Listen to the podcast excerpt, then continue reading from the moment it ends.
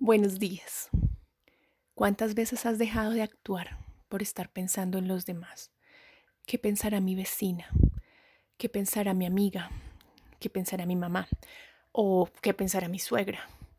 Muchas veces pensamos esas cosas y dejamos de hacer cosas que nos gustan por estar pensando en eso. ¿Qué va a decir la gente de mí? ¿Qué va a decir la gente si mando a mi hijo con el uniforme arrugado al colegio? ¿Y qué importa qué va a decir? Tal vez que eres una mujer muy ocupada y lo que estamos pensando es que soy una mala madre. Siempre estamos pensando en que la gente va a decir que soy una mala persona. ¿Y qué tal que hoy nos deja de importar lo que piense la gente? Y eres consciente de lo que realmente crees que la gente piensa. Porque a veces lo que hacemos es suponer que la gente piensa algo de nosotros sin siquiera que sea eso verdad. ¿Qué tal que hoy revisas qué es lo que tú crees que la gente piensa de ti cuando tú haces o no haces algo? Entonces puede ser, por ejemplo, piensan que soy una desocupada o un desocupado, piensan que soy desordenado, piensan que eh, no tengo plata o tengo mucha plata para despilfarrar, lo que sea tómate unos minutos y revisa qué es lo que tú crees que está pensando la gente.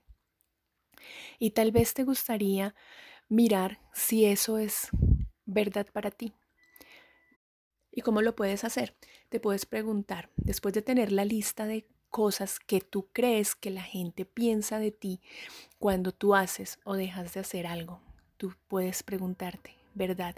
Yo soy, por ejemplo, desordenada cuando mando a mis hijos con el uniforme sin planchar al colegio. Y tú sientes si eso es así. Y si no es así, ahí te vas a dar cuenta que es simplemente un punto de vista que tú crees que tiene la gente. Muchas veces nos hacemos unos nudos terribles en el estómago y en el cerebro pensando que las personas piensan de nosotros.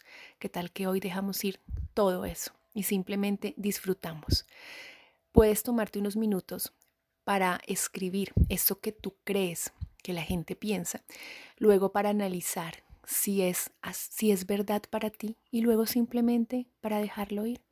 Puedes decir, ok, esto simplemente es un punto de vista que yo tengo o es un punto de vista que la gente tiene y lo dejo ir.